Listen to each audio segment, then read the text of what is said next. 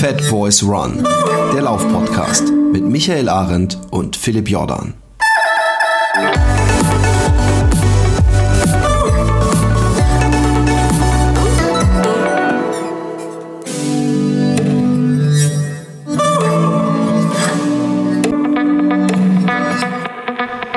Einen wunderschönen guten Morgen, guten Mittag oder guten Abend, wo ihr auch gerade lauft und sauft. Das hat sich gerade so angeboten. In erster Linie wann? Ähm, oder ja. im Auto sitzt. Äh, das tun ja auch viele. Oder ihr habt uns gerade in eurem Ohr sitzen im Bettchen und schlaft mit unseren Engelsstimmen ein. Eine schöne Vorstellung. Philipp, dann komm schnell zum Punkt, weil äh, wenn sie dann gleich. Ah, ja, genau. Wir müssen jetzt ähm, schnell durchhalten. Äh, äh, wir, wir äh, spendet an Philipp.j. genau. Die wichtigsten Sachen zuerst. Die wichtigsten Sachen zuerst. ähm, Call to Action nee, Ich muss eine Sache, die habe ich schon auf Facebook ähm, äh, kurz besprochen. Und damit ihr nicht in die, die dieselbe Falle lauft, äh, ich kann's mir denken, wie ich, ähm, ich bin eines Morgens aufgewacht und war komplett verstochen. Also alles und wirklich alle unangenehmen Stellen, wo man verstochen sein kann. Kniekehlen, Arminnenseiten, unter den Achseln, an der, ich glaube, es war die linke Arschbacke, wenn ich mich nicht völlig täusche, an den Füßen, an den Knöcheln, überall hatte ich Stiche. Und ich habe Ausschau gehalten in unserem Zimmer nach einer 5 Kilogramm großen Mücke, weil die hat an mir gefiestet, dass alles zu spät ist. Zumindest dachte ich das. Und ähm, ich bin beinahe verrückt geworden. Du kennst es ja, wenn es überall juckt und man will sich kratzen und man weiß aber, das, das macht alles nur noch schlimmer. Und ähm, ich war am Tag vorher laufen und äh, gegen Abend habe ich gedacht, da machst du wieder eine Runde schön. So, und ich habe so eine 10 Kilometer Runde, die geht außerhalb des Ortes entlang. Und dann war ich ungefähr bei der Hälfte und dann sehe ich so einen Mann, der alle paar Kilometer äh, oder alle paar hundert Meter eigentlich immer wieder anhält im Fahrrad und irgendwelche Bäume fotografiert. Und habe ich gedacht, ach ja, hier da vorne, wenn ich da rechts abbiegt, da war ja auch über Bäume letzten Sommer so komische rot-weiße Plastikbänder, wo dann stand, Achtung, also auf Holländisch, Achtung, äh, Prozessionsspinner, äh, Raupe oder wie auch immer die, die im Deutsch heißt. Und ähm, ich wusste aber nie, was macht denn so ein Prozessionsspinner? Ich habe gedacht, okay, ist eine Raupe, was kann die einem machen? Kriegt man vielleicht so ja. Gelbsucht davon oder so, aber. Schafft selbst einen Philipp Jordan vorweg. Genau, und dann habe ich, genau, und habe ich gedacht, wenn die aus dem Baum sich fallen lässt, oder das spüre ich ja, ich bin einfach aufmerksam und dann schnipp ich die weg. Ja? ja. Ähm, und ich laufe an dem vorbei und dann rufe ich so, ist es wegen diesem Prozessionsspinner? So, ja, ja, da ist. Und dann zeigt er mir auch oben im Baum, das ist echt so ein grauer äh, Handball aus so wie so Spinnenweben. Ja, so richtig großes Ding. Ja. Und ich laufe weiter und die ganze Zeit, während ich laufe, denke ich noch, oh, diese Fuckmückenstiche. Ich habe die ganze Zeit mit mir selbst debattiert, ob ich einmal kurz anhalten soll und so eine aggressive Kratzsession machen soll, weil gerade am Knöchelbereich hat es mich verrückt gemacht. Und ich laufe weiter und ich komme nach Hause. und Alexi sagt, du, das ist überhaupt nicht, äh, äh, äh, das ist überhaupt keine Mücke, was, was, woher die ganzen Stiche kommen. Und ich wollte gerade ansetzen und sagen, wir haben keine Flöhe im Bett, hör auf mit so einem Blödsinn. Und dann sagt sie, ja. das ist diese Eichenprozessionsspinner. Und ich so, hä? Und dann, äh, äh, sie hat sich damit beschäftigt, was ich vielleicht auch mal hätte machen sollen.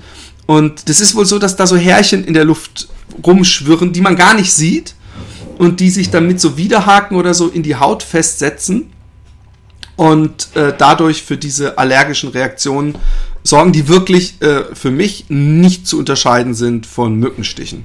Der einzige Unterschied, okay. was ich auch inzwischen weiß, ist, dass sie wohl wesentlich länger einnerven als Mückenstiche. Also Mückenstiche hast. War, war das bei dir auch so? Also hat das jetzt so Parteien? Ich habe immer noch äh, äh, Stellen, die jucken. Äh, ja. Okay. Und ähm, es gibt aber wesentlich, also ich habe ich hab auch gehört, es gibt ganze Schulen, die dicht gemacht haben, weil vor den Eichenbäume waren. Ähm, jetzt aber der, der äh, Trick. Ähm, ich weiß nicht, ob die genauso aggressiv davor waren wie hier in Holland, in Deutschland. Also hier sind wirklich um jeden Baum, der das hat, sind so äh, rot-weiße Bänder. Wir sind einen Tag drauf, schwimmen gegangen ja. Also, mal Frage, wenn, wenn man diese rot-weißen Bänder jetzt sehen würde, ja, bei uns gibt es die jetzt nicht, ja. Also, ich meine, bei uns gibt es auch kaum Eichen. Bei uns sind ja hauptsächlich Nadelbäume ja. im, im, Allgäu. Also, zumindest jetzt da, wo ich laufen gehe jetzt, ne? Du Glückspilz. Im, im, in den Bergen, ja. Aber, ähm, wenn ich da jetzt so ein rot-weißes Band sehe und ich mache da einen Abstand von 30 Meter rum, dann passt das. Nein, oder? scheinbar nicht. Es, es ist scheinbar, hat es ganz viel damit zu tun, wenn dann Windstoß kommt, äh, wahrscheinlich kannst du dir nicht vorstellen, kann ich, wenn ich an einer Sonnenblume mit drei, drei äh, also einer Pusteblume, äh, mit drei Meter ja, ja. Abstand in Langlauf, habe ich dann auf gar keinen Fall so einen kleinen Fallschirm irgendwo an mir kleben. Nee, wenn du dann irgendwie ein Windstoß kommt, dann kann es auch 20 Meter weiter sein. Und, und so okay. ähnlich ist es wohl mit diesen Prozessionsspinner-Dingern. Ähm, ähm, ich kam am nächsten Tag wie in so einem Psychofilm vor, wir wollten schwimmen gehen und ich habe versucht, so einen Weg zu diesem Fluss zu finden, äh, ohne Eichenbäume und äh, äh, dann war es ganz oft so, dass wir irgendwo eingebogen sind und da war so eine ganze Allee, die nur so mit diesen rot-weißen Bändern und wo ich dachte, ah, fuck it. Und dann habe ich so ein bisschen einfach so, so nach dem Motto Luft anhalten und ganz schnell in der Mitte durchfahren. Äh. Und ähm, äh, ich weiß aber nicht, was das, äh, äh wie, wie, wie ähm, hilfreich das ist. Ja, äh, du hast gesagt, du hast auch eine Arschbacke. Ich meine, das geht das durch. Ja, scheinbar, scheinbar. Oder da hat sich eine Mücke, hat gedacht, hey, jetzt falle ich nicht auf. Ja, jetzt, Nein, jetzt, ich bin mir genau, ziemlich sicher, dass ähm, das überall hängt und man, ich habe auch immer erst am nächsten Tag das gespürt. Sprich, ich okay. glaube, dass diese Härchen hängen und man die sich im Schlaf praktisch so in die Haut bohrt. Ich weiß es nicht, das kann man sicher im Internet nachlesen. Aber ich hatte es ja auch äh, also wie gesagt, ganz viel in den Kniekehlen und so, und da ist mir das ja nicht, ich weiß es auch nicht, wie, wie, wie es dazu kommt, dass das okay. überall hängt. Und du hast geschrieben, man kann das irgendwie wegmachen mit Das ist, das ist das, was man so, also so, so, Hausmittelchen, äh, man weiß ja, dass die, die zu 50% Blödsinn sind und zu 50% stimmen sie. Also ich habe manchmal wirklich das Gefühl, wenn ich über so einen äh, so einen Mückenstich in Anführungszeichen rübergehe mit dem Finger, dass ich richtig spüre, dass es an einer bestimmten Stelle wie so sticht, aber ich sehe nie, einen, so, so ein Nylon-dünnes Ding oder so. Ja. Und ähm, äh, Alexi meinte, wenn man Klebeband nutzt, was meine Kinder auch gemacht haben, und meine Kinder sind unbehaart. Wenn ich einen Klebeband mir auf die, auf die äh, Haus, ja. Haut mache, dann wax ich meine Arme und es tut mir dann, dann denke ich, da lebe ich lieber mit dem Jucken, als, als dass ich jetzt mit, mit, so, mit so kahlen Stellen oder viel Schmerzen äh, rumlaufe. Ähm, ja, es ist, es ist kacke und ich habe noch gedacht, der Michael hat davon wahrscheinlich überhaupt keine äh, Nachteile, weil, weil bei euch nur Nadelbäume sind. Und das ist vielleicht der große genau, Vorteil, genau, also, wenn ihr wisst, da ist ein Wald mit vielen Eichen, dann geht da nicht hin. Und wenn ihr einen, äh, ne, oder ihr habt ein Stück, wo gar keine Bäume sind, was natürlich bei dem Wetter auch nicht gerade der Hammer ist. Ja, also ich, ich, äh, bin ja durch meine Mutter aufmerksam geworden. Die hat ähm, so, ähm, ich sag mal, ja, so, so Trailarbeit gemacht im Wald sozusagen, also so Ausschilderungen und so, ne, für Wanderwege. Und äh, die kann das jetzt im Moment halt nicht mehr machen, weil, weil die halt auch da richtig heftig drauf reagiert auf diese ähm, Eichenprozessionsspinner. Und ich dachte mir so, die wäre allergisch dagegen. Weißt du, ich habe das gar nicht so geschnallt, dass das jetzt im Prinzip jeden, jeden betrifft, sondern ich dachte, man muss dagegen allergisch sein. Aber das ist anscheinend nicht der Fall, sondern es ist wie beim Mückenstichen, dass da jeder quasi. Ja, es ist aber wohl so, dass bei manchen das ganz, ganz übel endet. Also es ist äh, ja, wohl okay. krasser, als wenn du eine Mücke, es sei denn, du bist gegen Mücke tödlich allergisch. Aber ähm, ja, da gibt's viel. Äh, wir haben übrigens hab... Mückenproblematik hier. Oh, okay. Ja, gut, also, das ist natürlich auch. Ja, kacke. also gerade Ammersee und, und auch bei uns am Forensee und so, dadurch, dass der Mai so kalt war, ähm, gab es halt so viele Pfützen, weißt ja, du? Ja, und ja. lange Pfützen. Und dadurch haben die halt ey, sich unfassbar äh, vermehrt. Also bei uns vor der Haustür, wenn ich die Haustür aufmache, dann sind da direkt so 20 Mücken, die rumschwirren. Ja? Also direkt, also wirklich total krass aggressiv. Ich kann die Tür keine, keine 10 Sekunden auflassen, ohne dass wir eine Mücke drin haben. Aber das, ich habe das Gefühl, das nimmt jetzt seit ein paar Tagen ab, weißt du, die, die leben ja nicht so ewig und jetzt ist der Mai ja schon ein bisschen länger ja. her, jetzt haben wir schon seit fünf Wochen warmes Wetter und jetzt nehmen die so ein bisschen Gott sei Dank ab. Aber das war, das war bei uns eher so eine Plage, die Mückenstiche, äh, die mit den hey, Mücken und die Mückenstiche, aber dafür haben wir keine Ich kann mit Mücken einigermaßen leben, aber was ich überhaupt nicht abhaben kann, ist, wenn man abends am Einschlafen ist und dann so und dann macht man das Licht Boah, an und haut sich selber, haut sich selber und dann sieht man nichts. Man hat sie natürlich nicht zufällig erwischt, wie sie auf dem Ohr lag. Ich stelle mir gerade. Und, und, und, dann, komm, mach, mach mal, summ mal so ein bisschen. Ich glaube, das ist richtig geil, wenn du jetzt gerade so läufst, weißt du, so durch den Wald läufst und du machst die ganze Zeit das Geräusch. Ah, schön, halt drauf. ich krieg so den Akku. Da und, ich, ich werd, da werd und das Schlimmste ja. ist, dann ist man irgendwann hellwach, findet sich selber in Boxershorts auf seiner Matratze mit einer Zeitung bewaffnet und das ist, da war sie, da war sie! Und dann ist sie wieder weg und zeigt sich nicht und denkt so, ey, die Wix, Wix fucking Scheißmücke. Und irgendwann macht man das, das Licht wieder aus und dann wartet man, dann hört man auch schon so Ghost Sounds, die gar nicht da sind, weißt du, dieses hochfrequentierte. Und ich, ich habe mir schon mal gedacht, eigentlich würde ich ja gerne äh, einen Deal machen mit der Mücke. Ich nehme so mit so einem kleinen Nadel, nehme ich, drücke ich mir so ein paar Tropfen Blut, ja. stell die neben das Bett, wenn die Mücke reinläuft, ja, nicht fliegt, wenn sie gemütlich reingeht, da trinkt und wieder geht, wäre ich down mit. Also wirklich würde ich so einen Vertrag mit dem Tierreich unterschreiben. Aber dass man äh, nicht nur Mücken und Prozessionsspinner braucht, um sich seine, seine Laufform zu versauen, habe ich an besagtem Tag, als wir schwimmen gegangen sind, äh, festgestellt. Ähm, gab's? Frikandel Nein, nein, nein, nein, nein, nein, nein, nein, nein. Und zwar waren wir an einem Fluss, sehr schön, mit so einer leichten, nee, mit einer ziemlich starken Strömung übrigens, obwohl es so ein Gracht eigentlich ist, so ein Kanal. Ich weiß gar nicht, wo die Strömung herkommt, von welchem Berg, egal. Ähm, ähm, jetzt gibt es wahrscheinlich irgendwelche Physiker, die laut lachen, wie dumm ist der denn? Die Strömung hat nicht nur was mit. Egal. Ähm, auf jeden Fall sind wir äh, äh, da angekommen und da waren so ein paar äh, besoffene Studenten, die sind von der Brücke gesprungen, ja. Und ja. ähm, wenn man da von der Brücke. hast du gesagt, es, gibt, hey. es gibt zwei Möglichkeiten, über eine Brücke zu springen. Die eine ist, man geht in die Mitte der Brücke, steigt übers Geländer und springt auf der anderen Seite runter. Die andere Methode ist, man geht am Rande der Brücke auf die andere Seite des Geländers, weißt du, und, und, ja, und, und hangelt sich so bis zur Mitte. Ähm, da da so eine große Gruppe besoffener Studenten in der Mitte der Brücke standen, die ähm, ähm, habe ich gedacht, ich mach's von der Seite und die Brücke hatte eigentlich drei Abteilungen. Also die hatte in der Mitte Pfeiler. Also es gab drei gleich große Ströme, die unten drunter durchgehen, die durch so Balken Aha. getrennt waren. Und ich habe ja. gedacht, ey, bevor ich jetzt mich zu diesen Studenten da so, weißt du, so dazu stell auf der oder dazu geklettert komme, kann ich auch einfach den rechten Kanal nehmen und spring hier rein. Ist genauso hoch. Ja? Was weiß ich, zweieinhalb Meter sowas. Ja. Und meine Kinder noch hinter mir, die wollten auch reinspringen. Und ich spring rein und echt Bäm. Das Wasser war an der Seite, also der war nämlich, ich habe gedacht, das wäre so eine Gracht ist überall gleich tief, ja. Und ich habe auch nicht gedacht, dass praktisch die Brücke seitlich im Wasser noch so ein Betonfundament hat, was nur ein Meter in, im Wasser ist, tief. Ich bin so knallhart mit meiner rechten Hacke und meiner linken Arschbacke die, die auf den Beton geknallt und im Nachhinein, ohne Scheiß, hätte ich einen Kopfsprung gemacht, weiß ich nicht, wie das geendet wäre. Die, die haben bestimmt gut abgefeiert. Die haben bestimmt gesagt, der Die haben das gar nicht mitbekommen. Hat keine Ahnung. Die Studenten haben gar nicht mitbekommen, so. weil die sind natürlich nur von der, von der, die wussten auch nicht, vielleicht hätte ich noch sagen sollen, ey, auf jeden Fall niemand hier in der Seite reinspringen. Ich habe zu meinen Kindern gesagt, ey, bleib draußen, bleib draußen. Und ich habe auch echt kurz gedacht, ich hätte eine gebrochene Hacke. Und äh, den Tag drauf konnte ich nicht laufen. Äh, äh, also nur übelst humpeln und ich war auch so drauf und dran, zum Arzt zu gehen, aber seit gestern Nachmittag klingt's langsam ab. Es tut noch immer weh. Aber ich will nach diesem Cast äh, einen ersten äh, Versuch machen, äh, wieder zu laufen mit entsprechend gut ja. gefederten Schuhen.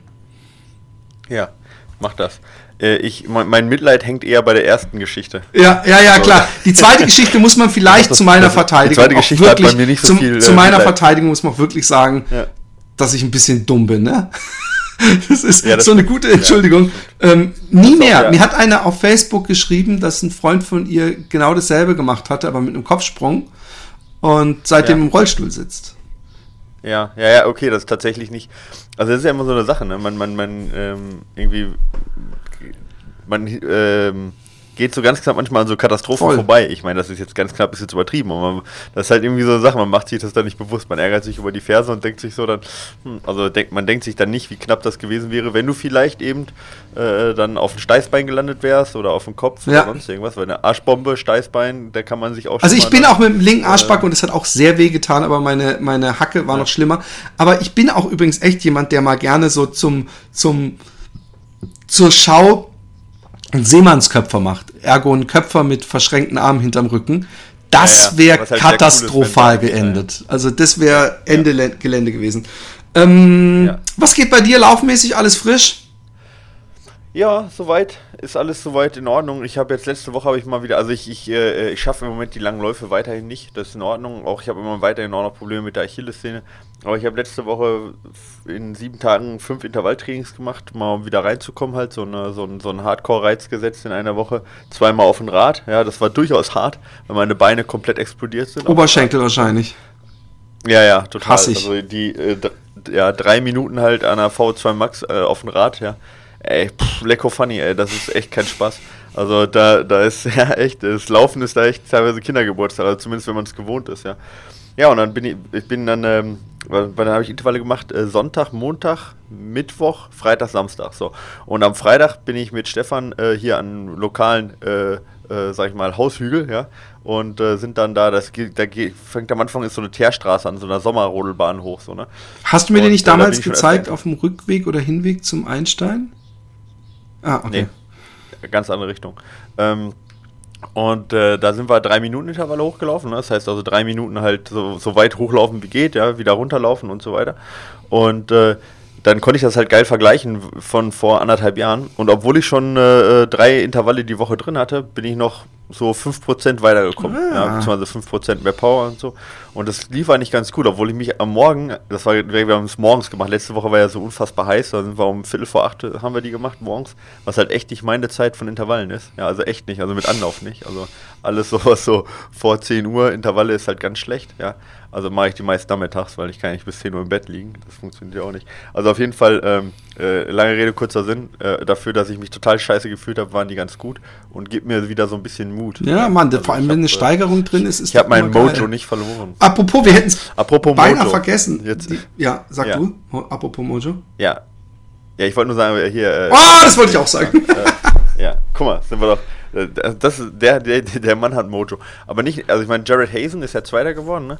Der war, also beim Western States, für alle, die jetzt nicht so in der Trailrunning-Ultraszene drin sind, ähm, Western States 100, neuer Kursrekord, ja. 20 Minuten Stunden, verbessert, glaube ich. Ja, Sein eigenen. Genau, 20 Minuten verbessert, was auch daran lag, dass es deutlich kälter war ja, äh, als letztes Jahr.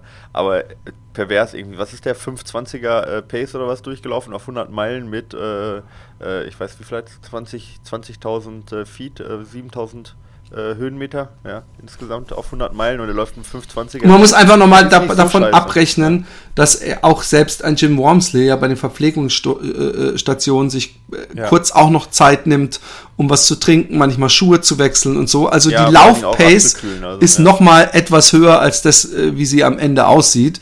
Die, ja, und genau. Und da gibt es auch coole Videos. Also ich meine, inzwischen rennen da ja 15.000 äh, Selfmade Filmmaker rum und machen da ihre YouTube-Videos. Und das ist halt echt interessant, also mit was für einem Schritt der da immer noch nach 80 Meilen unterwegs ist, ist einfach unfassbar pervers. Der Typ ist nicht und, von dieser äh, Welt. Ja.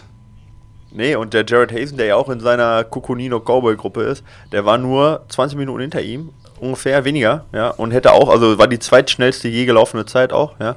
Ähm, also Respekt, ja, da kommt noch jemand, der halt ähm, Anfang 20 ist, der halt dem auf Dauer halt dem Jim Mosley echter Konkurrenz macht. Und zwei, äh, zwei Deutsche äh, aus dem ja. Michael Arendt Trainingskader äh, äh, ja, haben genau. auch sehr gut abgeschnitten.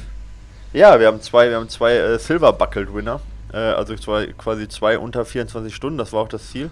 Also sind halt 19 Stunden und äh, gute 20 Stunden ins Ziel gekommen, also deutlich unter dem, was wir vorhatten mit unter 24 Stunden. Und ja, total, also Glückwunsch an die beiden. Ja, also Markus Meinke war, war der schnellere von den beiden.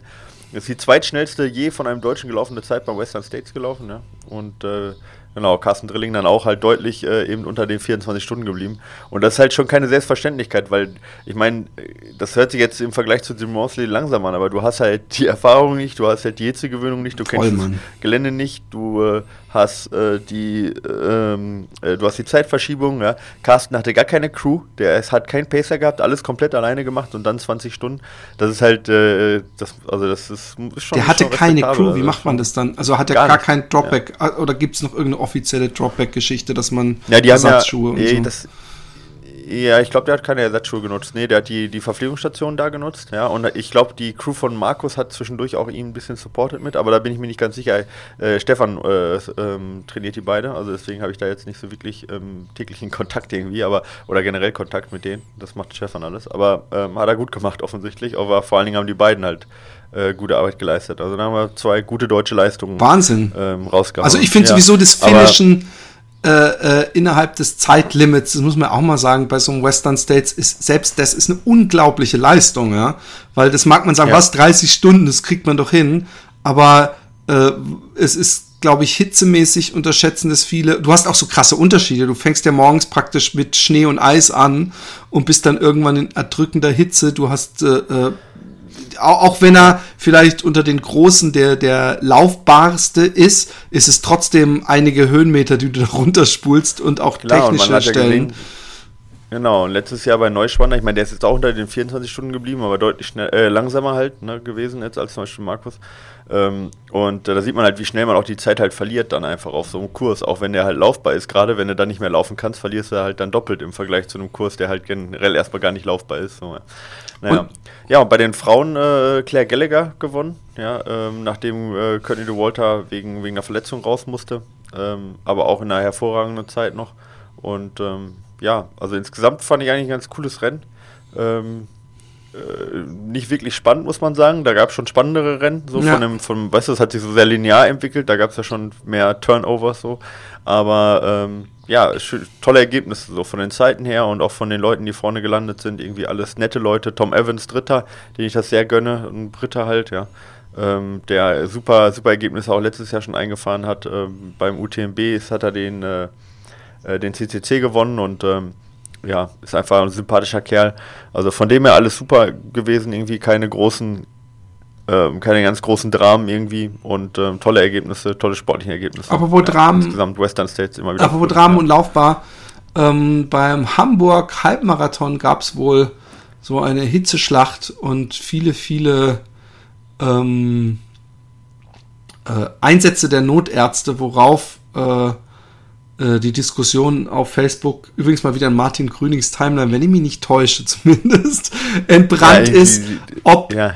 Er hat halt drauf mit diesen kritischen... Nee, aber das war, glaube ich, nicht mal. Der hat, glaube ich, irgendwas verlinkt und dann okay. kamen die Leute ähm, bezüglich äh, eine Diskussion entstanden. Ich habe mich rausgehalten. Manchmal bin ich stolz auf mich, nicht immer auf Facebook.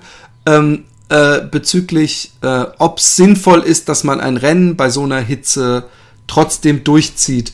Und ähm, ich habe da eine ziemlich klare Meinung zu, weil ich habe das mal in Amersfoort miterlebt, die ja auch immer so um diese Zeit in der absoluten Hitze mittags um zwölf einen, einen Marathon starten, wo ich dann immer den Marathon gelaufen bin. Und man läuft die erste Runde mit den Halbmarathonis und komischerweise sind die, diejenigen, die wie die Fliegen umgefallen sind. Äh, ja, ja, äh, gut, klar, vielleicht auch in der Fitness. Und, und, und genau. Und ich denke mir, äh, wir haben so eine Welt, die versucht, das Unmögliche möglich zu machen, nämlich jeden äh, äh, Unfall und jeden Tod und jeden, was weiß ich was, zu verhindern, zu sich Darwin ja. in den Weg zu stellen. Und ich denke mir einfach. Und, und, und du sagst, äh, äh, der Amersfoort Halbmarathon ist im Sinne von Darwin. Genau, nein, es ist ja niemand gestorben, sonst würde ich wahrscheinlich auch nicht so krass formulieren. Aber ich ja. finde einfach, ähm, man kann nicht immer die Sicherheit, man muss nicht immer die, die, dieses, das ist ein bisschen auch was Deutsches so mit Fahrradhelmpflicht. So, ich finde, jeder sollte so ein bisschen ja. auch ab einem bestimmten Alter selber einschätzen können, was für eine Gefahr er sich aussetzt oder eben nicht. Und man muss nicht alles irgendwie regulieren und für andere vordenken, ja, auch mit meine, meine. Ja, das ja. ist halt, ja. Also ich, ich gebe dir da, ich gebe ich geb dir da grundsätzlich total recht. Ja, ich bin da, ich bin ja auch ein sehr liberaler Mensch, was sowas angeht. Ja, ähm, und ich mag das auch in den USA ohne Pflichtausrüstung und sag halt, äh, jeder ist sein eigener, sag ich mal, sein eigenes Glückesschmied. Und ähm, äh, äh, andersrum habe ich jetzt äh, beim Zugspitz Ultra ja auch gesagt, finde ich gut, wenn sie dann. Ja, aber das ist was anderes. Eingehen. Weil da, da, da, da ja. muss man da oben, wenn man denkt, okay, die Deppen, die laufen trotzdem alle und kippen um und wir müssen dann ungefähr 200 Helikoptereinsätze da hochfliegen, genau, dann ist das halt, was, was anderes. Aber bei so einem Hamburg-Marathon, wo wahrscheinlich jede Menge Notärzte, also in, in Amersfoort sind die immer auf dem Fahrrad unterwegs, ich weiß nicht, wie das in Hamburg ist, okay. dann können sie schnell überall ja, sein. Aber ich finde, ja, mein Gott, es ist, man weiß es. Äh, und er hat, einer hat sich beschwert, dass im Startbereich vor dem Start Stimmung gemacht wurde so, obwohl es so heiß wäre. Und ja, man hat zwar gewarnt, aber es wurde dann trotzdem äh, gehypt und Stimmung ja. gemacht. Denke ich, Mann, natürlich, das ist, das ist der Start eines Halbmarathons. Sollen sie jetzt die ganze Zeit immer wieder sagen, äh, ey, aber bitte passt auf jetzt, echt. Da, da hast ja. doch keinen Spaß mehr. Das ist aber, das ist auch, das ist echt typisch deutsch. Also wir haben hier, wir haben hier in Füssen einen neuen coolen Skatepark, der wird dir echt. Ich habe ich hab ihn gefilmt ich, ja. und seitdem, als wir vorbeigefahren sind äh, mit deinem Schwager, ja. Und ich habe äh, äh, die Fotos meinem, die Bilder meinem Sohn gezeigt, bis darauf, dass der total überfüllt war. Äh, hab ich, ist das ja. der absolute Traum seitdem von meinem Sohn in diesem Skatepark ja, mal ja, zu sein. Der, der, ja, der ist auch echt cool, ja. Aber da gibt es halt auch Anwohner, die sich komplett beschweren, dass die, äh, weiß ich nicht, die Baunutzungsordnung, ich weiß nicht, wie das korrekt heißt, eigentlich dort äh, kein äh, ähm, keinen Skatepark zulassen würde und äh, Parkplatzsituationen und äh, totaler Bullshit alles, aber es gibt halt Leute, die regen ja, halt ja, über alles ja. auf und es muss alles geregelt sein und es muss alles hundertprozentig korrekt sein und dann machst du dem machst du es nicht recht und bei so einem Lauf also jetzt waren auch wieder beim Stubai, äh, habe ich wieder welche gehört, die gesagt haben, ah, der Lauf war viel zu anspruchsvoll und das kann man so gar nicht durchziehen und viel zu schwierig, wo ich sage, ey, Freunde, ich meine, ihr seht auch die Strecke, ja. Ich meine, die Strecke ist so ausgeschrieben, ja. Ihr seht die Höhenmeter, ihr seht, wo es herführt. Wenn es euch zu schwer ist, dann nehmt halt nicht an dem Lauf teil. Ja, also ich meine, was soll das denn? Und bei dem Halbmarathon halt auch. Wenn, wenn dir zu warm ist und die Stimmung ist dir zu hoch, dann mach halt keine Stimmung. Dann geh halt nicht hin. Geh halt nach Hause, Eben. geh halt ins Schwimmbad. Es zwingt ja halt keinen. Und dass man echt so viele, da gibt es so viele, das ist echt in Deutsch, das ist echt deutsch, ja, das ist echt deutsch und dass man, wie du sagtest, ja, dass man alles vorschreiben muss, ja, dass alles geregelt sein muss, dass man sich hundertprozentig an die, äh, weiß ich nicht, an irgendwelche Ordnungen halten muss und wie du auch sagtest, es darf halt auch nichts riskant sein und wenn von 2000 Leuten sich einer verletzt, wird das Sicherheitskonzept halt hinterfragt. Ja. Und ähm, ja, ja, ich finde das auch schlimm. Also meine Meinung ist da eindeutig. Also da ähm, erstens sind es Angebote, die muss nicht jeder annehmen. Und zweitens ist auch echt jeder für sich selbst verantwortlich. Und erfahrungsgemäß kann ich das halt auch sagen, gerade bei der Bundeswehr auch von Schießvorhaben und sonst irgendwas, ja, die wenigsten, die wenigste Scheiße ist passiert, wenn du wirklich im völlig freien Übungen, im scharfen Schuss in ein Haus reingestürmt bist, ja, äh, und auf kürzester Entfernung, also ich sag mal, äh, weiß ich nicht, sind dann drei Mann sind dann in irgendwie einen Raum reingestürmt, ja, und haben da das Haus dann äh, genommen, sagt man dann, ja, äh, alles komplett im scharfen Schuss, die Leute durcheinander gesprungen, ja, da ist nie was passiert, ja. Ist es riskant? Ja, natürlich ist es riskant. Schießt einer in die falsche Richtung, kommt einer mal durch die falsche Tür, ist er tot. So. Aber da passt halt jeder auf, weil es im scharfen Schuss ist. Okay?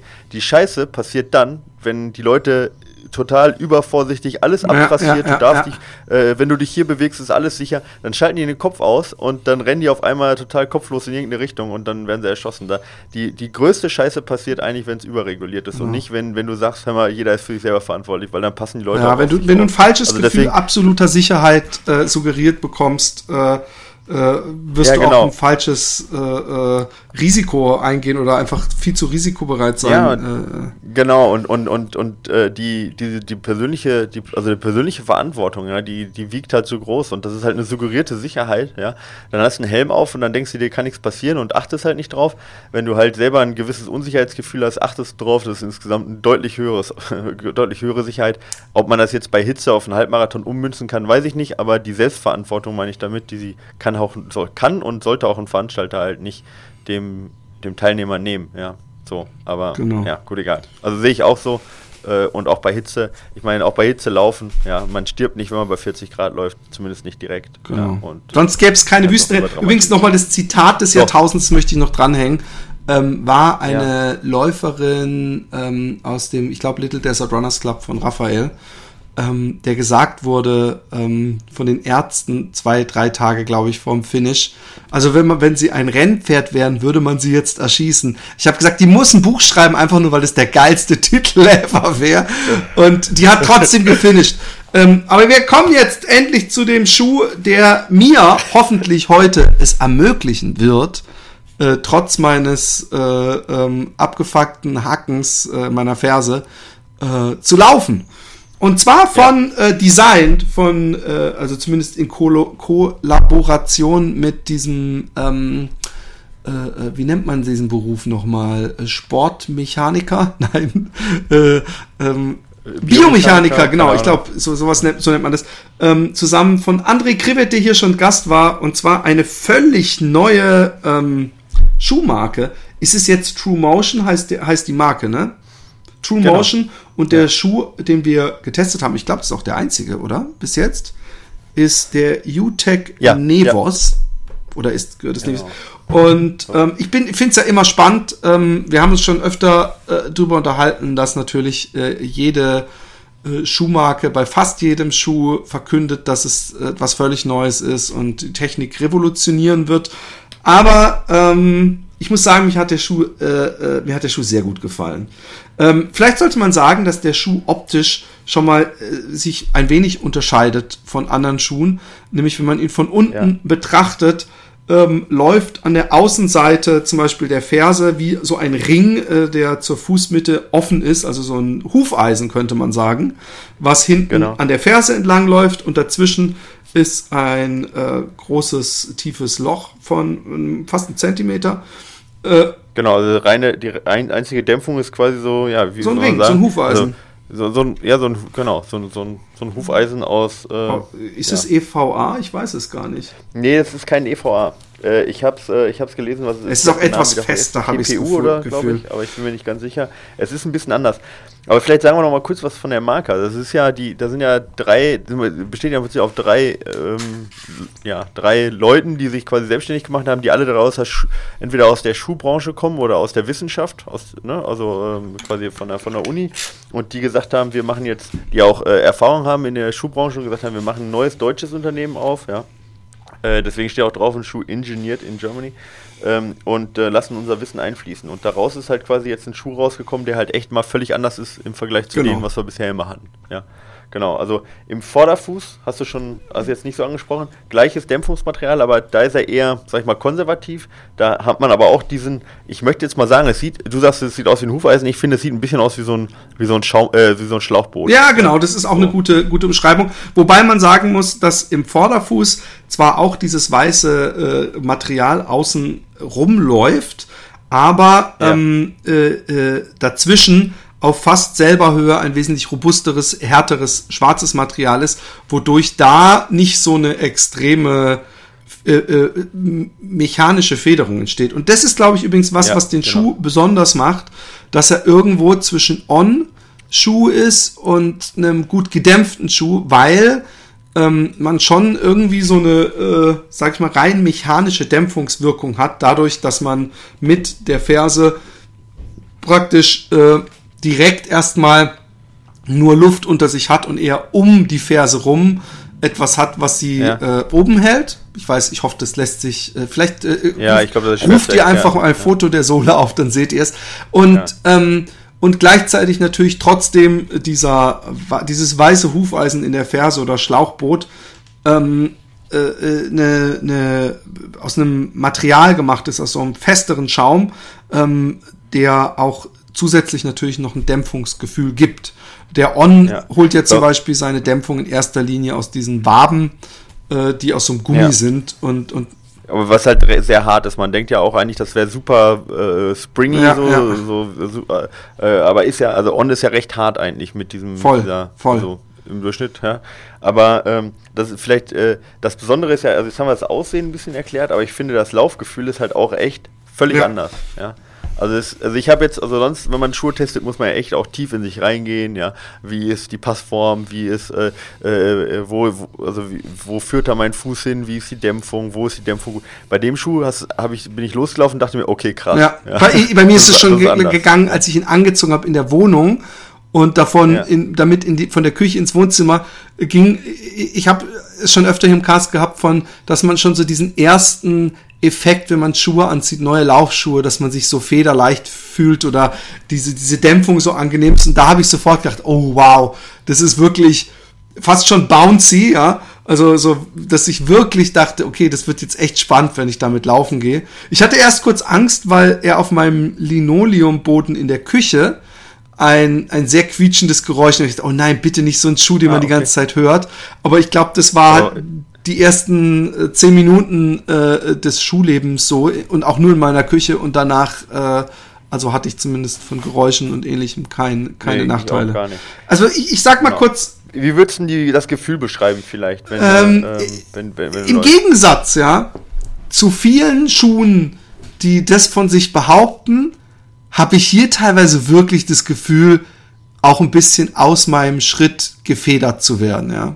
Also ich habe wirklich einen, ja. Einen angenehmen äh, Effekt. Und zwar, es gibt ja bei EVA und Co. das angenehme Gefühl, wenn man mit dem Körpergewicht äh, aufschlägt, mit dem Schuh, dass man praktisch gedämpft wird. Ja, das ist, das ist, dass man dann langsam, äh, also auch wenn es schnell läuft, genau. äh, äh, äh, sich, sich dem Boden nähert und dann irgendwann so ein, so ein Stopp ist und dann hat man äh, den Moment des Abstoßes und geht weiter. Hier habe ich das Gefühl, ich habe diesen Effekt und habe aber beim Losgehen auch so, als würde ich so einen ich meine, das ist wahrscheinlich, ich weiß nicht, ob sowas messbar ist, aber gefühlt habe ich echt gedacht, oh wow, ich bekomme auch richtig wieder so einen kleinen Effekt nach vorne, weißt du? Also ich, ich, ich, ich habe wirklich so einen Bounce-Effekt, so einen Abspring-Effekt.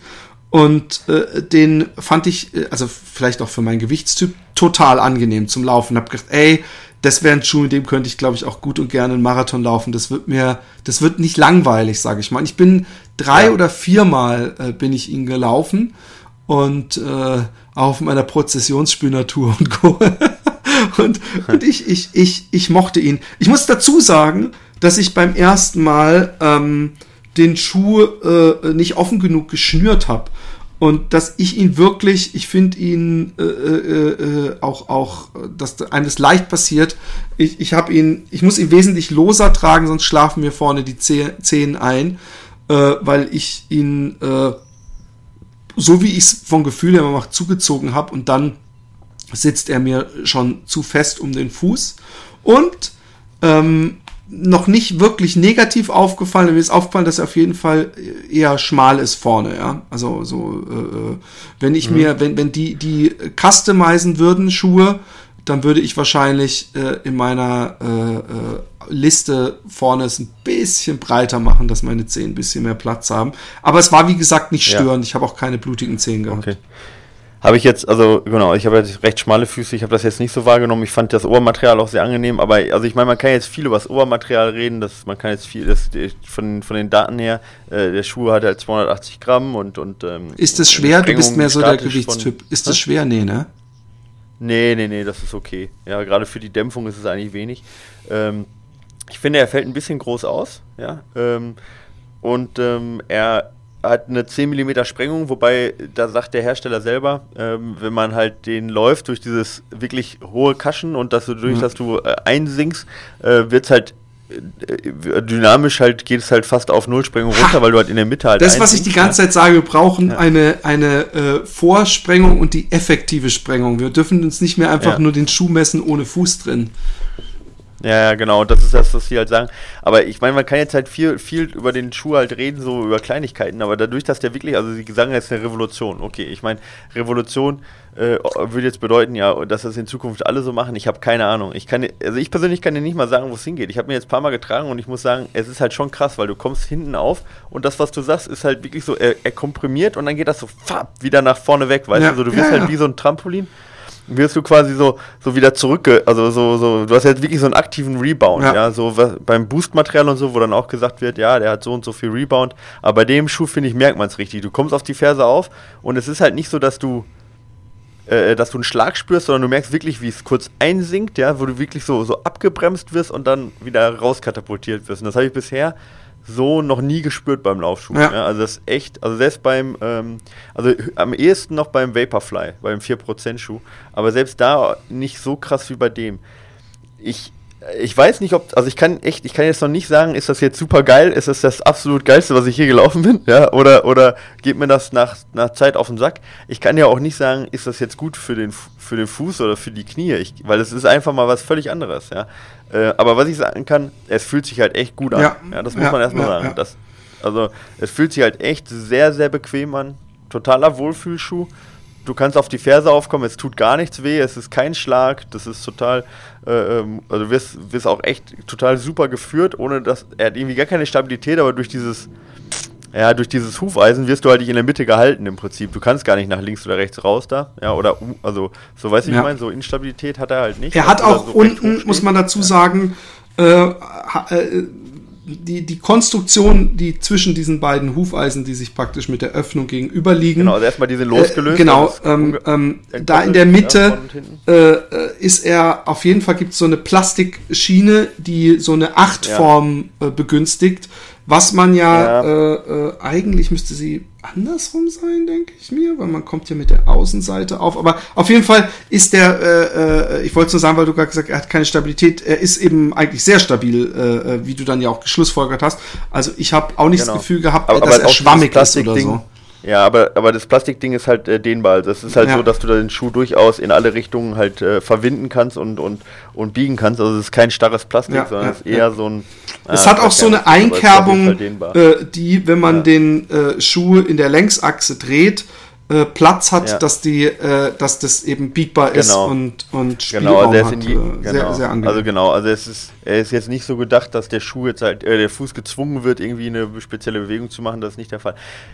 Ja, in, insgesamt, also ich finde es super spannend. Erstens ein kleiner deutscher Hersteller, der den Arsch hat, mal Schuhe zu produzieren und mal was völlig Neues zu entwickeln. Ey, großes Lob dafür. Die haben den ISPO Gold Award dafür auch gekriegt. Ich glaube, das ist auch ein bisschen dem Mut vielleicht auch zuzuschreiben, aber auch was, was völlig Neues ist.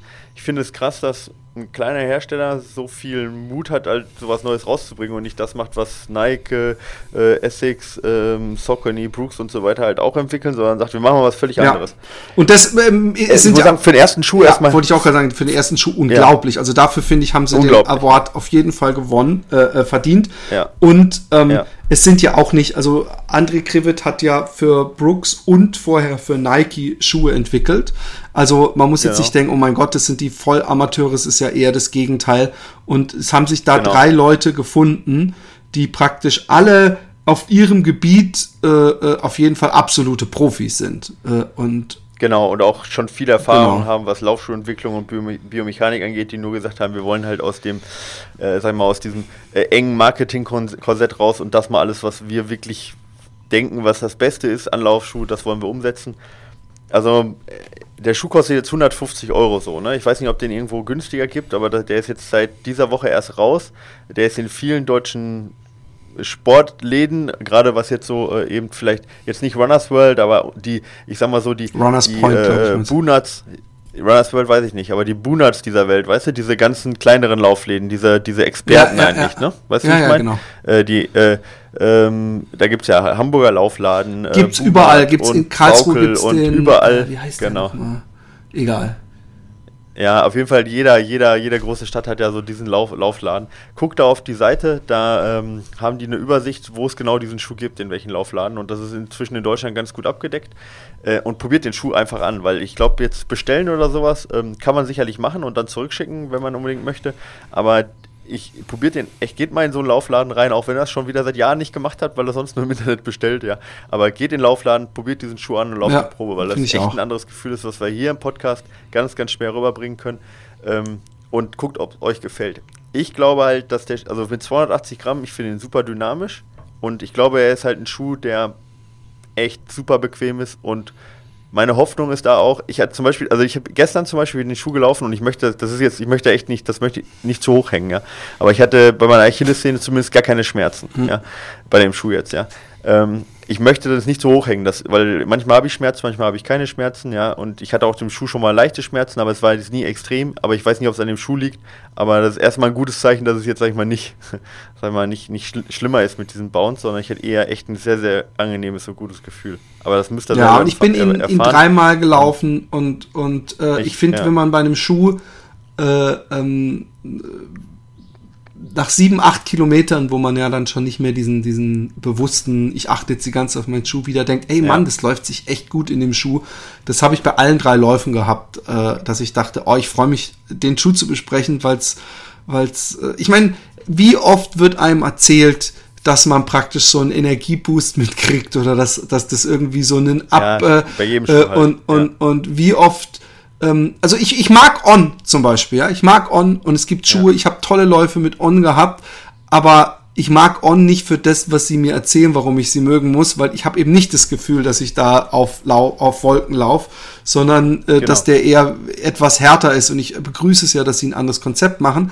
Aber hier habe ich wirklich, äh, und ich war ganz ehrlich gesagt, war ich auch so ein bisschen skeptisch, habe gedacht, oh, jetzt versuchen die es auf eigene Tour und es ist wieder irgend wird ein ja, wieder was dann noch sowas ganz ja Wildes. und dann noch ja. so wie revolutionär und so und das erzählen ja. sie uns doch alle aber ich muss sagen ich bin begeistert ich bin auch gespannt wie das weitergeht also wie dann ihre ob die dieses Konzept ob sie da noch praktisch ob es da Spielraum gibt für verschiedene Schuhtypen noch und trotzdem dieser Effekt beibehalten wird. Und wir müssen einfach den André äh, mal äh, wieder in den Podcast holen und äh, ihn diesbezüglich äh, befragen ein wenig. Ja, genau. Also finde ich auch, weil das halt echt, es ist interessant einfach, dass die allein auch die Idee, sich da selbstständig zu machen, also losgelöst dann von großen Herstellern und auch was die Idee dahinter ist. Aber genau, also ich, ich kann ihn jetzt noch nicht jetzt zu, zu riesen loben. Also ich kann nicht sagen, es ist der geilste Schuh, den ich je anhatte. Ich kann nur sagen, es ist ein absolut neues Konzept und es fühlt sich erstmal ja. geil an. Und den Rest muss man ja jetzt erstmal wirklich dem, dem schließe ich mich insofern tragen. an, ja. weil ich mit dem, weil ich momentan überhaupt keine langen Abstände laufe. Aber bei den 10 Kilometerläufen, die sich für mich wie lange Abstände anfühlen, ähm, äh, fand ich ihn unglaublich gut und er hat mir unglaublich, ich bin genau. begeistert und äh, äh, wir können, ich, ich date ja gerne mal ab und zu äh, äh, äh ab, ja, äh, bezüglich Schuhen, ob ich sie noch laufe und wieder laufe. Und ihr werdet da sicher äh, noch mal was zu hören. Wir haben noch ja, einen Schuh. Genau. Wir haben Bitte? noch einen Schuh. Ja, sollen wir den nächste Woche machen? Dann machen wir gut. jetzt noch die okay. Fragen. Find Weil jetzt wir sind wir schon bei 45 Minuten und gut. sonst schieben wir die Fragen noch weiter. Liebe ja. Fitboys, vorab das obligatorische Lob. Ihr macht einen super Job und schafft es total ungekünstelt, eure Leidenschaft am Laufen zu transportieren, um mich und sicher viele andere Hörer zu inspirieren. Kenne keinen anderen Podcast, der derart unterhaltsam und interessant zugleich ist. Warte kurz, ich habe das nicht richtig gelesen. Warte mal. Kenne keinen anderen Podcast, der derart unterhaltsam und interessant zugleich ist. Habe ich das richtig? Nochmal kurz. Kenne ja, keinen anderen Podcast, der derart unterhaltsam und interessant ist. Lies ruhig nochmal Power. Als ambitionierter Läufer mit einem gewissen Fable für Fahlen, Daten, ich nehme an meinen Zahlen, Daten, Fakten, Fakten. bin ich insbesondere oder, bei Michaels ja, genau. Ausführungen im Podcast zur Trainingslehre, aber auch seinen Texten in der Trail sehr aufmerksam ja. und schaue, was ich davon auch für mich anwenden kann. Ich bin seit sieben Jahren Läufer und bin immer noch dabei, meine Bestzeiten auf den kürzeren Distanzen bis maximal Halbmarathon zu verbessern. Das ist schön am Laufen. Immer hat man was zu kämpfen. Äh, Personal Best auf 10 Kilo liegt aktuell bei 38, 18, alle Achtung. Diese möchte ich weiter verbessern. Aktuell trainiere ich daher überwiegend harte Intervalle und Tempoläufe. Zwei Intervalle und ein Tempo Dauerlauftraining Wettkampf pro Woche. Aktuell stellt sich mir, stellen sich mir drei Fragen, die ich hier gerne mal loswerden würde. Dabei glaube ich, dass diese auch für andere Hörer interessant sind und hoffe daher, dass ihr sie in einem der nächsten Folgen besprechen könnt. Bitte kürzt es entsprechend ein, da ich zum Teil sehr ausführlich schreibe, um es verständlich zu machen. Hast du dir die schon durchgelesen und kannst sie einkürzen? Ähm, ich habe es mal durchgelesen, aber okay, ich, äh, äh also die erste ich, ich, Frage ist nach 80-20 Verteilung, aber lies einfach. Ähm, es wird immer wieder von einer 80-20 Verteilung von nieder- und hochintensiven Einheiten gesprochen, aber wie muss ich das denn jetzt im Detail vorstellen? Muss man sich denn das im Detail vorstellen? Wenn ich mir jetzt zum Beispiel meine letzten 4 mal 5 Minuten Bergintervalltrainings anschaue, ausgewertet über Strava mit persönlichen Herzfrequenzbereich, ermittelt von Kim im Rahmen von Testläufen, dann habe ich mich lediglich 31 Prozent der Zeit im Trainingswirksam wirksamen Bereich befunden. Ja. Das ist halt schon sehr nah dran an den 20 und es bliebe kaum noch Umfang für langsame Läufe ja. übrig. Genau. Also Okay, also die Frage ist ja quasi, wie wird dieses 80-20 ausgerechnet, ja? Ob das wird das nach Zeit ausgerechnet, nach äh, Einheiten und so weiter und so fort. Also zunächst muss man sagen, woher kommt es? Das kommt von Steven Seiler, dieses 80-20. Ist halt eine Formel für polarisiertes Training, das heißt 80% äh, auf dem Pol leicht, ja, also leichter als äh, Marathontempo, ja, also im, äh, sag ich mal, im, im GA, Grundlagenausdauerbereich und 20% im Bereich äh, der ähm, sag ich mal, VO2 Max reizwirksam ist. Also das heißt ungefähr 90% VO2 Max und höher, ne? also Laktatschwelle und höher ungefähr. Ähm, das ist so die Verteilung, ja. Und er hat das quasi rausgefunden, indem er einfach äh, sehr viele gute Athleten im Triathlonrad, äh, Rudern und so weiter geguckt hat, wie sind deren Verteilung von den Welt, äh, Weltklasse-Sportlern und kommt auf diese Verteilung. Was sagt das jetzt nicht aus? Das sagt erstens nicht aus, dass das die absolut richtige Verteilung für jedermann ist. Weil natürlich gerade diese Sportler, diese Weltklasse-Sportler natürlich erstmal einen sehr, sehr ho hohen Umfang machen. Und einen sehr, sehr hohen Umfang kriege ich nur dann hin, wenn ich auch sehr, sehr viel leicht laufe. Einen hohen Umfang kriege ich nicht hin, wenn ich sehr viel hart laufe. Ob jetzt dieser hohe Umfang oder allein die Verteilung von 80-20 daran schuld ist, das ist halt nicht endgültig geklärt. Also deswegen 80-20 ist nicht in Stein gemeißelt, aber es ist eine ganz gute, ein ganz guter Anhaltspunkt. Zweitens, in der ersten Studie, die er macht, rechnet der rein die Zeit in den Zonen hoch, also Zeit in der Herzfrequenzzone. Mittlerweile geht Seiler auch, das hört man in vielen Interviews dahin und sagt, eine harte Einheit gilt also er zählt als Einheit. Ja? Also von zehn Einheiten sollten zwei hart sein. Ähm, da, da gehe ich persönlich nicht ganz mit. Ja? Äh, ich finde, der Reiz ist zu gering. Wenn jetzt jemand äh, fünfmal die Woche trainiert, würde das bedeuten, dass er eine harte Einheit macht. Das ist definitiv für einen 10-Kilometer-Läufer, der fünfmal trainiert, der kein Profi ist, finde ich, zu wenig, um wirklich gute Reize zu setzen. Da macht es dann eher Sinn, nicht jede immer gleich zu trainieren, sondern zwei harte Einheiten zu setzen und dann vielleicht eine Ruhewoche dafür kein und, und so weiter. Oder auch mal, wie ich jetzt gemacht habe, fünf harte Einheiten, auch das kann mal funktionieren. Also da so ganz starr das Ganze zu rechnen, find, ist, ist nicht sinnvoll.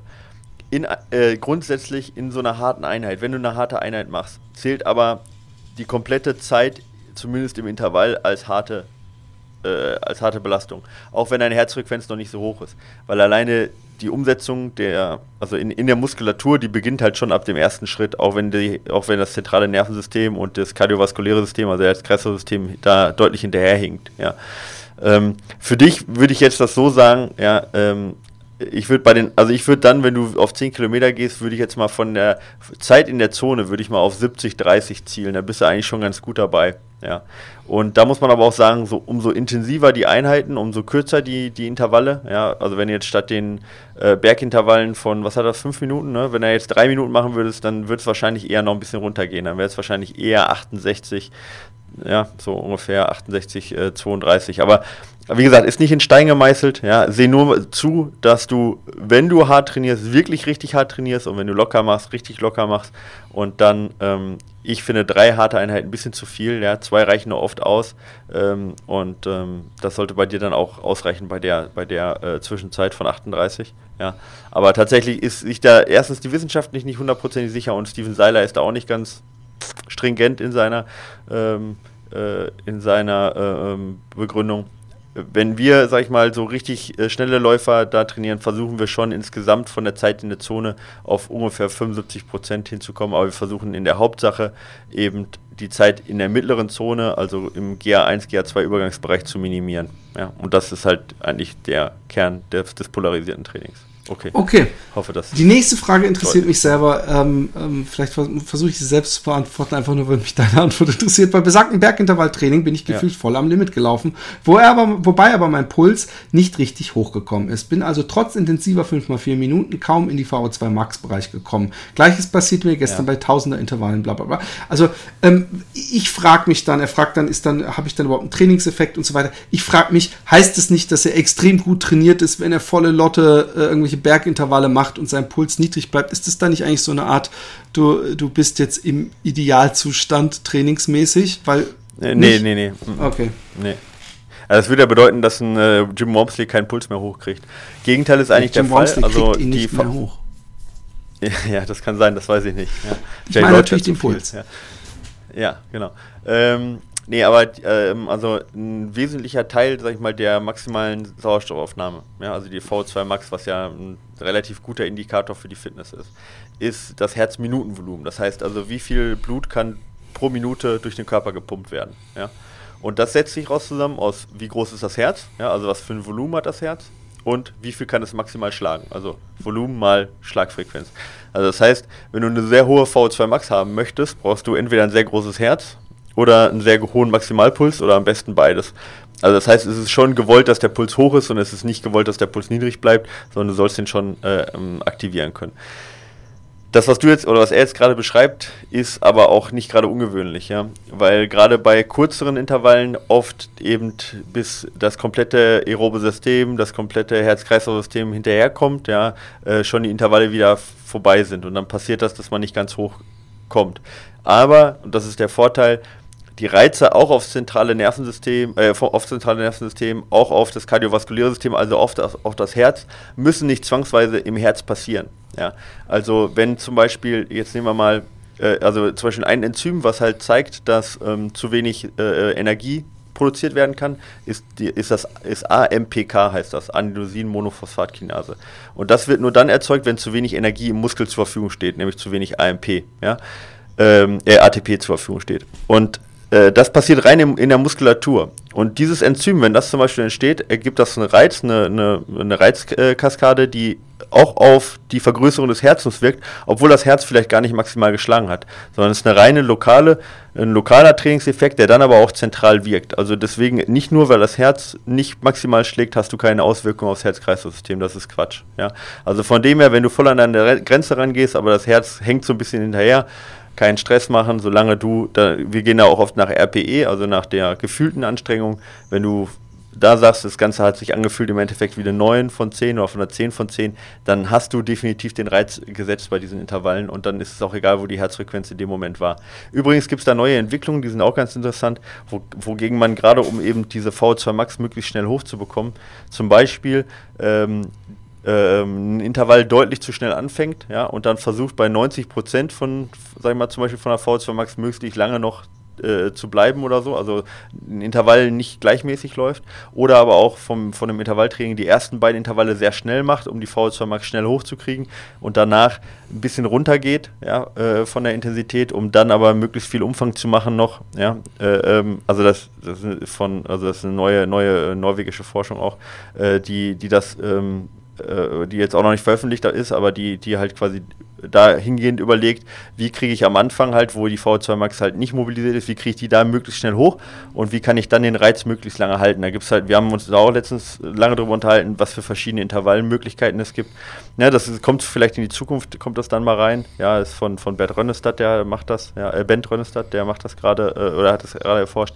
Ganz interessante Geschichte, aber noch nicht veröffentlicht, aber das ist auch noch nicht, wie gesagt, ist noch nicht alles ist nicht, das letzte Wort ist noch nicht gesprochen, aber für dich erstmal keine Angst, wenn du im Arsch bist, hast du auch gut gearbeitet. Ja. Gut, Lange Antwort, aber es ist auch. Also ist doch gut, ist Fragen, doch gut. Aber es ist halt dann nicht so ähm, einfach. Ich habe auch eine gute Tipp für, für das letzte. Abschließend noch eine Frage zur Regeneration, weil sich das thematisch ja gerade anbietet. Zum Thema Ernährung habt ihr ja schon mit Caroline Rauscher viele Tipps gegeben, die ich persönlich auch super interessant fand.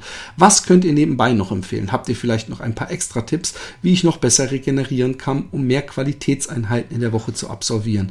Neben der Ernährung schaue ich schon, dass ich auf ausreichend Schlaf komme und mich dehne und mit der Black Roll Booster arbeite.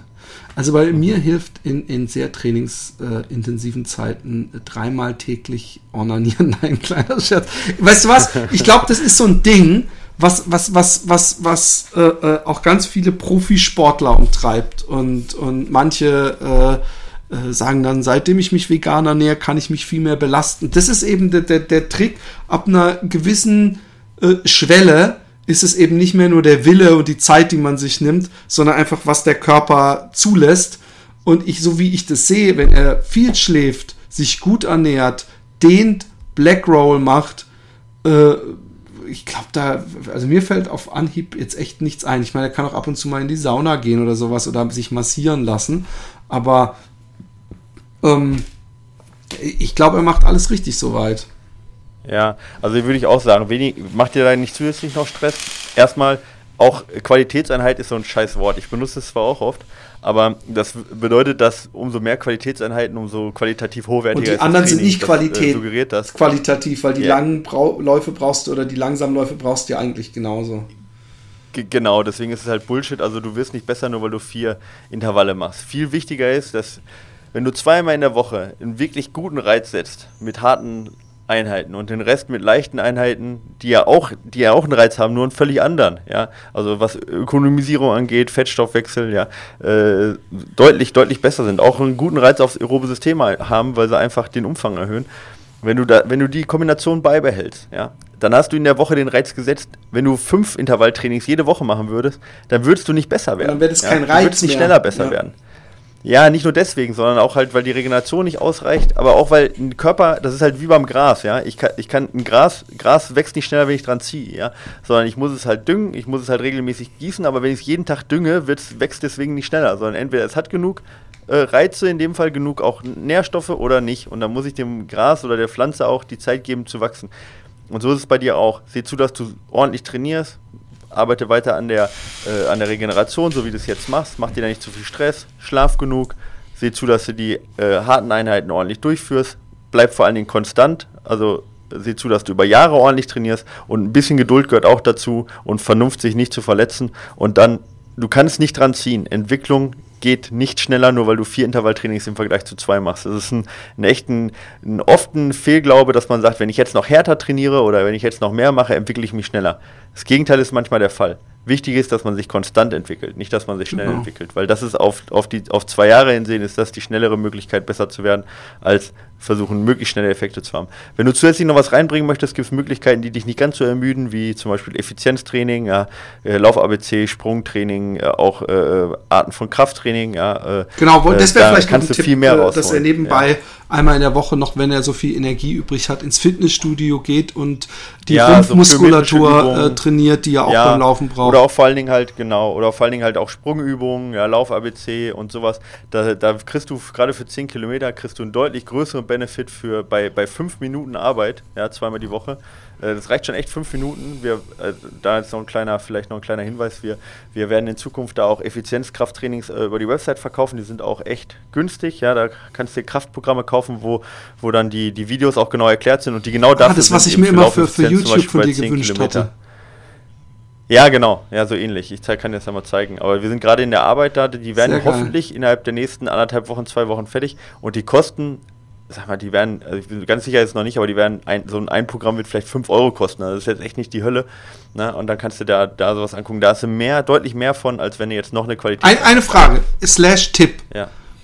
Ähm, weswegen, glaube ich, diese fünf, äh, sechs Minuten Workout war es, jetzt gibt es gar nicht mehr. Das heißt, jetzt, es gibt jetzt nur noch sieben Minuten Workout-Apps. Okay. Ähm, so gut funktionieren ist, dass man sie nicht nur als ähm, äh, Grundlage für sein Training nutzt, nach dem Motto, okay, ich mache äh, die Übung, die Übung, die Übung, die Übung, sondern man, das- dass man sie auch gleichzeitig als Trainer nutzt. Diese fünf Minuten äh, Kraft Filmchen, sind die dann auch fünf Minuten lang? Man hat praktisch jemanden, der das mit Nee. einem macht zusammen und man dann das praktisch mitmacht, auch über die Dauer der Zeit.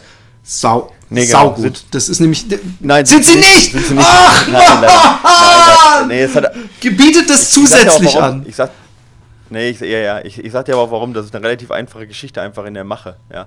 Weil, ähm, wenn wir, also ich meine, die Sportlerin, die das jetzt alles auch vorgemacht hat, ich kann dir sagen, das sind 80 Videos, die die an dem Tag aufgenommen Mhm. hat. Ja? Und äh, wenn die jetzt noch äh, jedes Video fünf Minuten aufgenommen hätte, hätten wir bestimmt fünf Tage Video machen müssen, weil die braucht also Ah, oder, okay, oder oh. unterschiedliche, sag ich mal, Anführungsstrichen Models. Und das, das kriegen wir halt als so kleines Unternehmen Okay, einfach gar nicht okay, okay, gehandelt. verstanden. Von der Zeit her. Wie und viele verschiedene halt Krafttrainings bietet ihr denn dann an? Wie viele Bitte? verschiedene äh, Kraftdinger äh, Dinger gibt, wenn ihr 80? in- Ja, zum Beispiel. Ja, das ist ja zum Beispiel dann für jemanden, der jetzt Trail läuft, ja, haben wir Tra Krafttraining äh, für, für Downhill, ja, dass der halt auch in Hamburg äh, sich vorbereiten kann auf die harten Downhills im Wettkampf, ja. Also so exzentrisches Krafttraining, einmal mit, einmal ohne Geräte, ja, jemand, dann das gleiche noch als TRX-Training. Okay, okay, okay, Dann für Bergläufer, Bergauftraining, für Marathonläufer Effizienztraining, dann verschiedene Verletzungsprogramme für jemanden, der an der Achillessehne ähm, Hast gedacht, da lasse ich mir so als. Boss nochmal mein eigenes Filmchen zu, zu Genau, so sieht's aus, ja. Ja, ja. Aber, aber wie gesagt, alles halt auf irgendeiner wissenschaftlichen Grundlage und dann kommen halt so 80, 80 Videos zusammen. Aber wie gesagt, das ist halt die Sache, das können wir halt nicht leisten. Aber, aber es ist auf jeden Fall alles, jedes Video ist halt gut erklärt. Und also wie gesagt, ich, ich, ich finde die gut.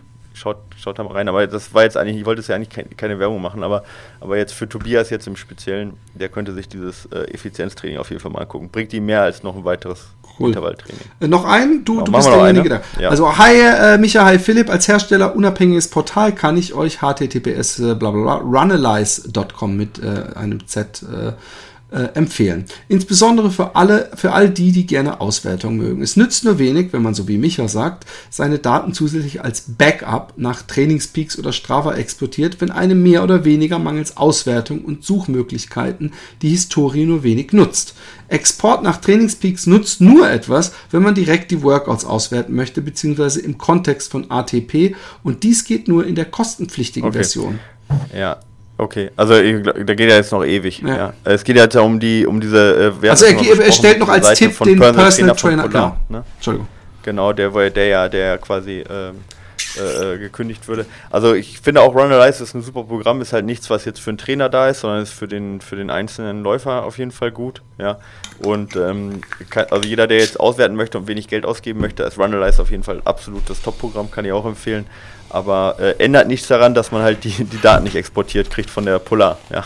Hat damit also nichts zu tun mit diesem, äh, mit diesem Export, Exportproblem. So, Okay. ja, das ist halt die Geschichte. Genau, sollen wir noch eine Ja, machen? Weil Grüße Guido, hallo ihr beiden, vielen Dank für, die, für den besten Podcast in der Kategorie Sport. Soll ich es nochmal vorlesen? Nein. Ich laufe seit einigen Jahren mehr oder weniger regelmäßig. Dabei trainieren meist pro Woche einen längeren Lauf Lauf, einen lockeren und kürzeren Nüchternlauf und ein Intervalltraining, wobei ich das Tempo meist nach Gefühl oder mehr oder weniger willkürlich wähle. Nun würde ich gerne die nächsten Schritt machen und nach einem Trainingsplan trainieren, um mich weiter zu verbessern. Da ich in Schichten arbeite, kommt jedoch kein vorgefertigter Trainingsplan in Frage. Nun zu meiner, zu meinen Fragen. Welches Buch könnt ihr empfehlen, um die theoretischen Grundlagen zu erlernen, sich selbst einen Trainingsplan zu erstellen? Ich habe in der örtlichen Buchhandlung mal einige Bücher durchgeblättert, aber die scheinen alle auf vorgefertigte Trainingspläne zu setzen. Ähm, kann ich hier abbrechen? Das ist ja, oder geht's da noch weiter? Weil mir fällt jetzt sofort ein, nee. Äh, ein vorgefertigter Trainingsplan, ja. Also ob man den jetzt bei dir kriegt oder in einem Buch liest, ja ist ja äh, insofern nicht in Stein gemeißelt, als man, als dass man, äh, wenn man in Schichten arbeitet oder weiter, sich den selber nicht ein bisschen verschieben kann. Wenn du an dem einen Tag denkst, ey, heute kriege ich unmöglich einen langen Lauf rein, dann schiebst du den halt einen Tag oder zwei und machst äh, die kurze Einheit an dem Tag. Also äh, so krass sind die, glaube ich, nicht äh, äh, in Stein gemeißelt, dass du nicht die Möglichkeit hast, dich einfach nur mal dran zu orientieren, was du in einer Woche ungefähr hinter dich bringen musst. Du machst natürlich nicht äh, äh, das härteste Intervalltraining direkt am Tag, dann äh, schiebst du dir vor deinen ganz langen, langsamen Lauf, sondern dann lässt du da halt den Pausentag ja, dazwischen. Ja, wenn du, wenn du einen Arschlochlehrer äh, Trainer hast, der macht es gerne mal, um dann, dann bist du schon vorbelastet ja. und so. Nein, aber ähm, ich, ich, ich, äh, ich, äh, ich glaube, du machst es dir da selber zu kompliziert. Ich glaube, du musst da, du kannst da, äh, ob du jetzt, wie gesagt, bei Michael einen Trainingsplan bestellst oder dir auch Martin Grünings Buch fand ich echt hilfreich am Anfang, um so einen, einen Einblick zu bekommen, wie man trainiert für einen Marathon zum Beispiel. Äh, dieses unter vier Stunden Buch, aber es gibt ja tausend Millionen äh, äh, äh Bücher und ähm, du kannst es ja dir auch ein bisschen auf dich selber zuschneiden und deinen Alltag. Und, und äh, von daher, äh, äh, du wirst natürlich nicht ein Buch finden, wo zufällig, das heißt, äh, äh Lauftraining für Schichtarbeiter. ja, also das, genau, also wenn ich da auch kurz noch was sagen kann dazu. Also ich, ich finde das super schwer, was er jetzt gerade sagt, weil das Problem ist halt, ich, ich vergleiche das immer mit, mit so Köchen, weißt du so? Also du, äh, so, ein, so ein fertiger Trainingsplan ist ja im Prinzip wie so ein Rezept, ja. Ich verfolge das und dann nachher schmeckt das ganz gut, ja, so. Ne? Äh, ich muss auch nicht probieren und ich muss auch keine irgendwie sonst äh, was beachten, sondern wenn ich genau die Menge reintun, abwiege, dann läuft das erstmal ganz gut. So. Und die nächste, die nächste höhere Kunst halt ist dann ja nicht, also die nächste höhere Kunst ist dann vielleicht, ich, ich, ich schmecke und es schmeckt mir gut oder nicht und ich weiß, was fehlt. So, ja. Aber das ist schon ein ganz großer Schritt. Ja, ja, ja. Also das ist schon ein Riesenschritt, finde ich, zwischen ich, ich koche jetzt nach Rezept und ich kann, äh, äh, kann selber erkennen, okay, da fehlt jetzt noch ein bisschen Muskat. Ja. Also dieser Schritt, auch wenn er in der Tätigkeit nur ganz, ganz wenig ist, nämlich ein bisschen Muskat dazu tun, aber zu erkennen, dass es Muskat fehlt, ja, das ist gar nicht so einfach als Koch, ja. Also ich kann das nicht. Ich kann Sachen warm machen und ich kann ein bisschen kochen nach Rezept, aber, aber so genau zu schmecken und zu sagen, ah, das fehlt noch oder das könnte noch ein bisschen mehr Säure dazu im, in dem und dem, das, das ist schon ganz hohe Kunst. Und da so ein Zwischending zu schaffen, ist gar nicht so einfach, ja. Also, und das ist so beim Training genauso. Also ich meine, irgendwas warm machen oder irgendwas, sagen wir mal, nach Rezept kochen, das ist relativ easy. Aber der nächste Schritt zu verstehen, warum man, macht man das und wie passe ich das am besten an, ist schon ein sehr, sehr großer Schritt. Und dann komplett was eigenes zu generieren, perfekt auf genau die Bedingungen, die man hat, auf die, vielleicht auch auf die Zutaten, die man hat. Ja. Das sind dann ja so teilweise auch Kochshows, wo die dann nur ein paar Zutaten kriegen und genau mit denen ja, muss ja, das Perfekte rauskriegen. Das ist einmal die höchste Kunst. Und so ist es beim, beim Trainieren auch. Du kannst sicherlich dich da weiterbilden, da gibt es gute, gute Bücher, ja, ähm, die gehen aber alle in die Richtung dann wirklich äh, Sportwissenschaft lernen, ja, äh, das ist viel Biologie auch, Physiologie dabei und das ist man nicht so nebenbei, ja, das ist man nicht eben, ich lese mal ein Buch und dann weiß ich, wie ich den Trainingsplan anzupassen hat. Da würde ich es dann eher machen wie Philipp, zu sagen, nimm dir einen Trainingsplan, schieb ihn so rum, der ist dann nicht mehr perfekt, ohne Frage, aber ist dann immer noch, grundsätzlich funktioniert so ein Plan auch noch, wenn du zwei, drei Einheiten rumschiebst äh, machst du grundsätzlich nicht viel kaputt. Aber wenn du es wirklich perfekt auf dich anpassen möchtest, gucken möchtest, was sind deine Ziele, dann ist es mal nicht mit einmal ein Buch gelesen getan, Eben. leider. Es, sonst, geht sonst ja das viel zu einfach. Schreibt ja. explizit, die ganze Geschichte leider. Er möchte jetzt so einfach den, den, nächsten, den nächsten Schritt machen, weißt du? Und, und wenn er ja. vorher einfach so jede Woche diese drei starren Dinger macht, äh, und äh, ich meine, er hat leider, oder hat er dazu geschrieben, ich glaube nicht, äh, auf was er überhaupt trainieren möchte. Also ob es ein Marathon ist nee, oder ein 10-Kilometer-Lauf. Aber wenn er, ich glaube, dass um überhaupt mal nach einem Trainingsplan zu trainieren und bei einem Marathon ist da ja noch wesentlich mehr äh, praktisch eine, eine, ein, eine Klimaxkurve im Training. Also das Training verändert sich äh, äh, im Laufe der Wochen wahrscheinlich wesentlich mehr ja. als bei einem 10-Kilometer-Lauf. Äh, ist ja. es natürlich dann schon mal ein erster Schritt, sich einfach einen, und, und oft gibt's die auch in, in Zeitschriften, vielleicht hast du Glück und gehst an Kiosk, es sind ja vier oder fünf Zeitschriften gleichzeitig und bei irgendeiner steht die perfekten Trainingspläne für den Marathon im Herbst und äh, die müssten jetzt auch zeitlich rauskommen. Und da ist dann ja auch oft so äh, für verschiedene Typen äh, äh, Trainingspläne. Wenn du damit ja. einsteigst und du hast Blut geleckt, dann kannst du dir immer noch einen äh, auf Maß schustern so lassen. Ja, also ja, wie gesagt, sowohl preislich von ich kriege irgendwas außer, ich sage jetzt mal böse aus der Konserve bis ähm, nach neuestem Stand und individuell ist der preisliche Unterschied sicherlich hoch, aber ist auch der Wissensunterschied einfach hoch und dazwischen ist halt einfach sehr, sehr, sehr, sehr wenig und das ist auch richtig, also richtig und normal. Aber genau. Ansonsten jetzt kon konkretes Buch oder so kann ich jetzt auch schwer empfehlen, weil ich jetzt gar nicht weiß, was deine Vorbildung ist. Ich habe so viele Bücher, die alle gut sind, aber da sind einige dabei, wo du sagst, die sind perfekt, aber da muss er echt schon Ahnung haben. Und da sind einige dabei, die sind halt echt sehr, sehr Grundlage, aber danach weißt du dann auch nicht mehr. So, da weißt du die Grundlage, aber du kannst noch keinen Trainingsplan schreiben. So. Ja, bisschen schwierig die ganze Geschichte. Ja, bisschen schwierig. Okay, Doc. Aber ich, ich gehe bei Philipp mit. Ja, grundsätzlich. Ja. Okay, okay, Leute, es war ja, uns eine Freude. Nächste Woche. Ähm, nächste Woche sind wir wieder am Start und haben noch einige und dann, Mails vorzulesen. Obwohl, nee, gar nicht. Genau, zwei. und wir testen, nee, zwei sind es nur noch, also ihr könnt noch welche gerne schicken. Äh, wir testen den äh, Essex Meta Ride, ja, 250 Euro Schuh. Ja, da äh, bin ich auch mal gespannt, was, äh, was du dazu sagst, Philipp. Und ähm, genau, und dann hören wir uns nächste Woche genau. wieder. Bis dann, Leute. Wir haben euch lieb. Lauft vorsichtig. Achso, noch eine, eine letzte Info. Kipchoge läuft in Wien, bevor wir es vergessen. Nicht in London. Ah. Es hat sich geändert. Okay. Ja, genau, aber da können wir nächste in Woche In Wien läuft. Ich habe überlegt, ob ich in Wien. Wie heißt denn der Marathon nochmal? Da gibt's, der ist so ein bisschen außerhalb, oder nicht? Den Wien-Marathon. Ah, nee. nee, das ist quasi, äh, läuft auf dem Prater, auf der Praterinsel. Ja. Äh, durch den Prater, durch die Praterallee wird er laufen. Ja, das nochmal kurz als Info, damit wir auch halbwegs up to date bleiben. Und wir können das ja nächste Woche nochmal in Ruhe besprechen, aber ich wollte das nochmal kurz raushauen, damit diese Info Ah, das wäre fast ist, ein Grund. nicht heißt, ihr hängt drei Wochen. Grund, es gibt nämlich noch einen anderen Grund. Der Roman vom Happy Day Podcast wollte vielleicht einen Marathon mit mir laufen dieses Jahr, obwohl ich da wenig Hoffnung habe. Der knickt immer irgendwann ein. Vielleicht, ich, vielleicht, vielleicht sucht der Elliot noch Pacer. und, und äh, aber der hatte irgendeinen, der war auch irgendwo bei Wien, aber kurz vor Wien oder so. Und ich dachte, vielleicht heißt der okay. einfach anders und der Wien-Marathon. Aber dann ist es vielleicht fast ein Grund, beim Wien-Marathon äh, mitzulaufen. Na, er läuft ja nicht, also es ist eine extra Fun. Ach, es ist wieder eine extra, äh, er macht sein eigenes Ding. Ja, ja. Ach, diese Zwei-Stunden-Geschichte genau. macht er jetzt in Wien. Ah, okay, jetzt, jetzt habe ich es kapiert. Okay, cool, cool, cool.